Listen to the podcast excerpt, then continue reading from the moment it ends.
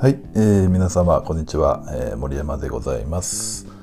えー、今回はですね、えー、前回に引き続き相談する前に知っておきたい個別相談力、えー、5つのポイントということでね、え、チラシ編の、まあ、チラシの相談時のですね、え、3つ目のポイントということで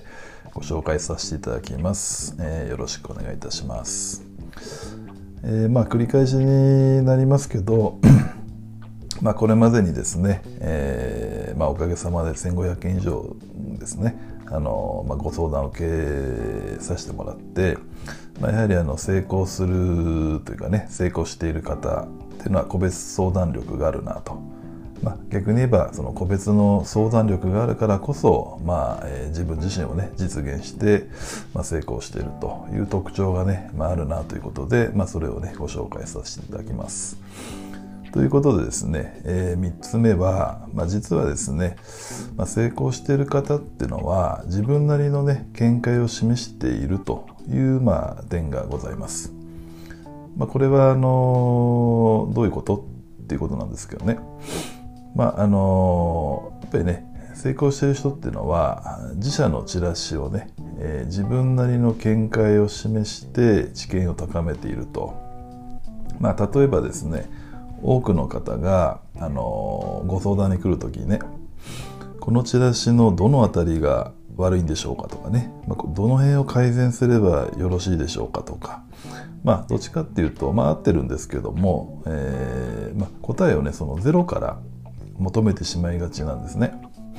ただ逆にあの成功している方っていうのは、まあ、ほぼね例外なく、えー、自社のチラシを見てねこの部分はこういうふうに思ったんですけども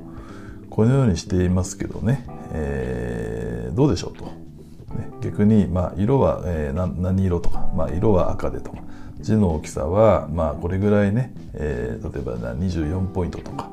思ったので、えー、こうしてますけどいかがでしょうとか、ね、年寄り向けなんで字の大きさはこうしましたとか、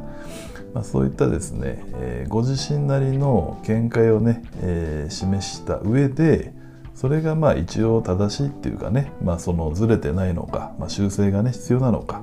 答えを求めるのではなくてご自身のねその自分の知見を高めるために、まあ、相談という形を利用していると。いうことでねそういうような、質問の仕方というのがね大きく違っています。まあ、あの相談の主役っていうのはねあの、まあ、皆様ですので自分なりのね見解というのを事前に用意することでですねあの質の高い相談時間を獲得できるということでございますので、えー、ご紹介させていただきました。